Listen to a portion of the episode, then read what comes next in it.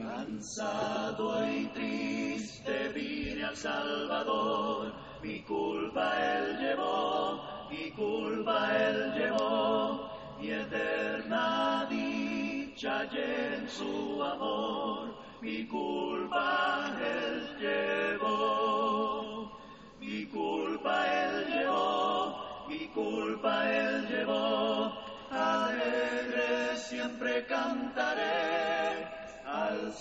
Queridos hermanos y amigos, que Dios derrame sus grandes y muchas bendiciones sobre cada uno de ustedes.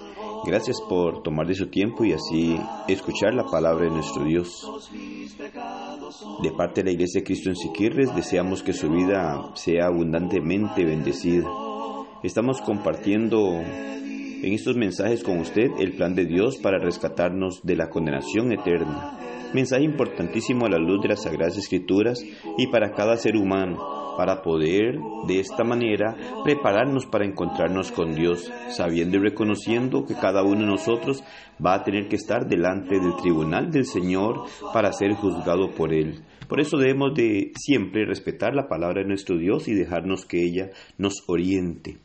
1 Timoteo 4:10 nos dice, que por esto mismo trabajamos y sufrimos oprobios, porque esperamos en el Dios viviente, que es el Salvador de todos los hombres, mayormente de los que creen.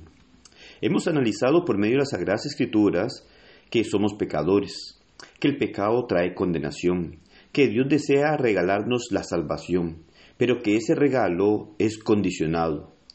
No solo con creerlo lo vamos a obtener, no, únicamente con creer en Dios tenemos asegurado esto, sino que necesitamos conocer lo que Dios nos dice. Muchas personas no llegan a comprender lo que es creer en Dios.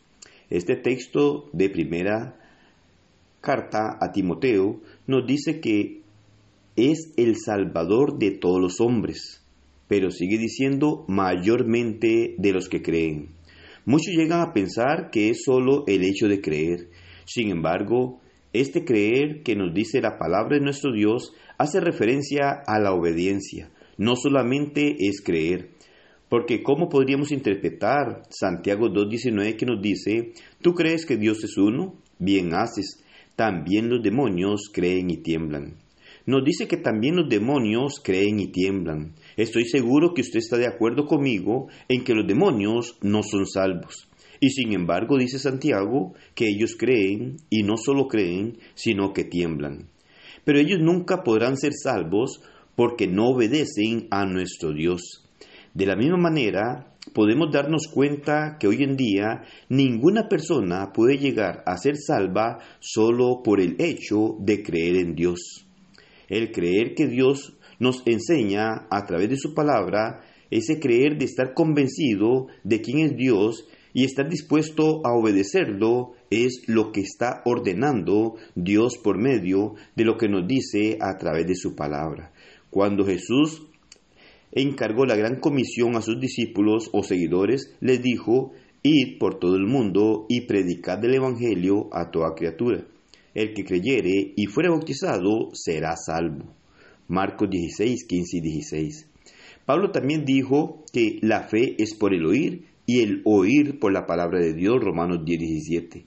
También dijo que el Evangelio, las buenas nuevas acerca de Jesús, es poder de Dios para salvación, Romanos 1, 16. La salvación comienza con la adquisición del conocimiento acerca de Jesús y de su camino. Es necesario ser un atento oyente o lector, un estudiante responsable y entusiasta, respetar lo que Dios dice a través de su palabra y estar atento a ella.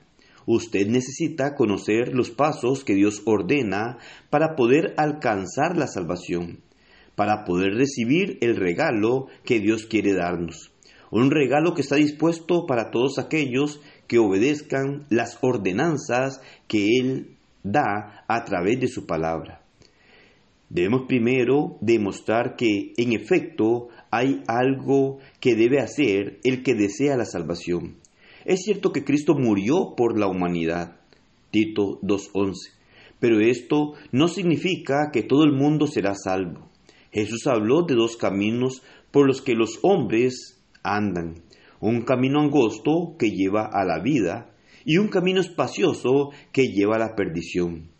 Hizo hincapié en que son muchos los que van por el camino espacioso y pocos los que van por el estrecho. Mateo 7, 13 al 14. En otras palabras, son muchos los que se perderán, mientras que son relativamente pocos los que se salvarán. La salvación es un don, pero un don puede ser aceptado o rechazado.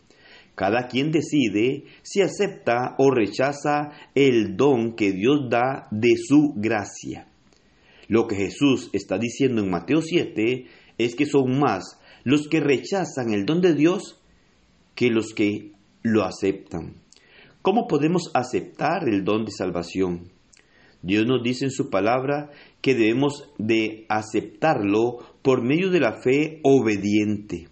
Cristo dijo claramente, no todo el que me dice, Señor, Señor, entrará en el reino de los cielos, sino el que hace la voluntad de mi Padre que está en los cielos. Mateo 7:21. El autor del libro de los Hebreos escribió que Jesús vino a ser autor de eterna salvación para todos los que le obedecen. Hebreos 5.9. Dios es claro por medio de su palabra. Dios no engaña a nadie.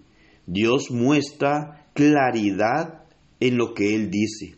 Nos habla por medio de su palabra de una manera en la cual el hombre no se puede equivocar. Debemos únicamente ser obedientes a sus ordenanzas, estar atento a sus palabras, poder tener nosotros la claridad en nuestra mente que necesitamos ser obedientes a lo que Dios nos dice. Pero entonces, ¿qué es lo que debemos de obedecer para alcanzar el regalo de Dios? Es una pregunta muy importante que usted debe hacerse y dejar que Dios, por medio de su palabra, la responda.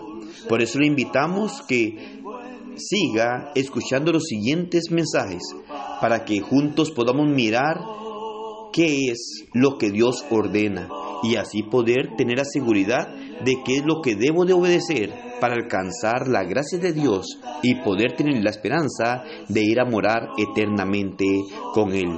Dios es claro a través de su palabra. No se deje engañar. Respete a Dios.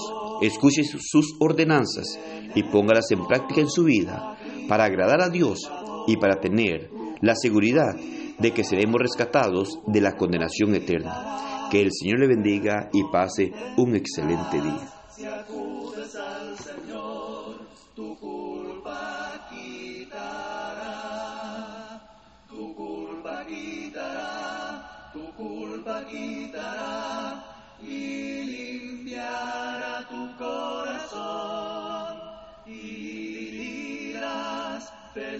dice tu canción, mi culpa es